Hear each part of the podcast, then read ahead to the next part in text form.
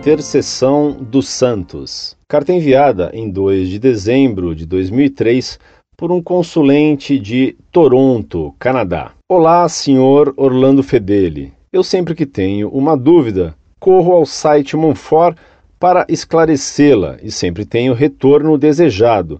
Muito obrigado por se colocar à disposição e defender nossa Santa Igreja. Bem, minha dúvida de hoje é a seguinte: lendo a Bíblia, temos uma passagem de Jesus, não sei o versículo, muito menos o capítulo, mas diz o seguinte: Ninguém chegará ao Pai senão por mim. Se o próprio Jesus Cristo disse isso, porque temos os santos e oramos por eles pedindo para nos conduzirem, sendo que essa frase nos diz que só chegaremos ao Pai senão por ele. E isso também me forma uma outra dúvida.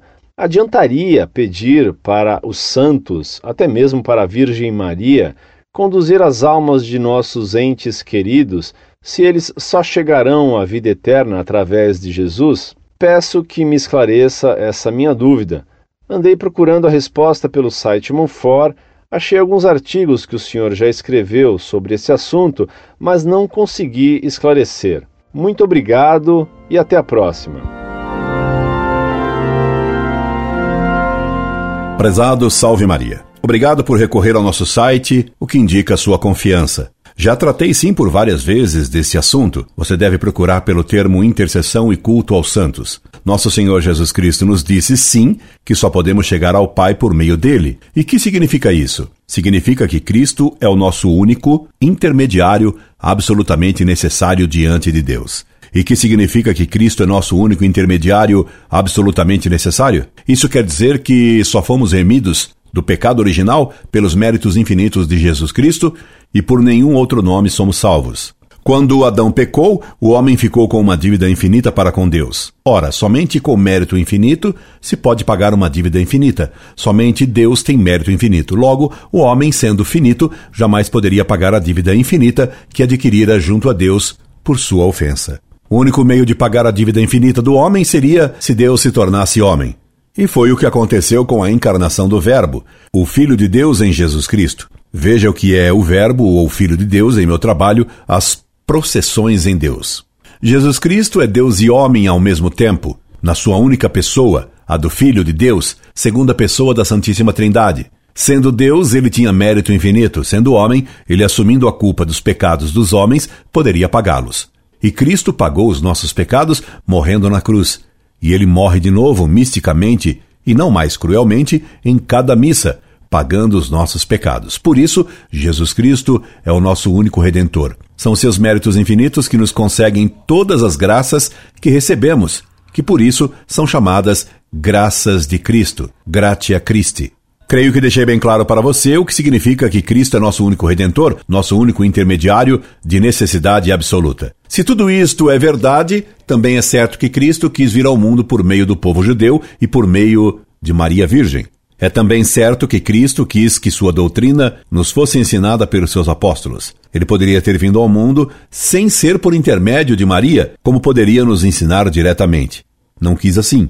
Quis vir a nós por meio de Maria Virgem, e quis que fôssemos instruídos por Pedro, pelos apóstolos e por seus sucessores legítimos. Logo, Maria Virgem, os apóstolos e seus sucessores nos são intermediários não por necessidade absoluta, mas porque Deus quis assim. Ele quis e quer usar intermediários secundários. São intermediários por vontade de Deus. São intermediários por necessidade hipotética. Necessidade hipotética quer dizer que eles são necessários só porque Deus quis utilizá-los como intermediários. Daí a intercessão de Maria Santíssima e a dos santos. E isto é inteiramente de acordo com a Sagrada Escritura, que em muitos lugares nos fala de intermediários de necessidade relativa, isto é, intermediários colocados por Deus, porque Deus quis usá-los como intermediários. Dou-lhes alguns exemplos. No livro de Jó, se lê que Deus disse aos amigos de Jó que o recriminavam injustamente: Tomai, pois, sete touros e sete carneiros, ide ao meu servo Jó, e oferecei um holocausto por vós. E o meu servo Jó orará por vós. Admitirei propício sua intercessão, para que não se vos impute essa estultícia. Jó, capítulo 40, versículo 8. Portanto, Deus colocou Jó como intermediário entre ele e os amigos de Jó. Outro exemplo é o de Abraão que intercedeu por Sodoma e Deus aceitou a sua intercessão. Gênesis, capítulo 18, versículos de 26 a 32. Também Ló intercedeu por Segor. Gênesis, capítulo 19, versículo 21. E o próprio Deus disse a Abimeleque: Agora, pois, entrega a mulher a seu marido, porque ele, Abraão, é profeta, e rogará por ti, e tu viverás. Gênesis capítulo 20, versículo 7. Portanto, Deus anuncia que Abraão seja intercessor por Abimeleque e que Deus, por isso, o atenderá. E no livro dos Números se lê que Moisés intercedeu pelo povo e que Deus o atende. Entretanto, levantando-se uma murmuração do povo contra o Senhor, como de quem se queixa de fadiga, o Senhor, tendo ouvido isso, irou-se, e o fogo do Senhor, aceso contra eles, devorou uma extremidade do acampamento. O povo, tendo chamado Moisés, Moisés orou ao Senhor e o fogo extinguiu-se. Números capítulo 11, versículos de 1 a 3.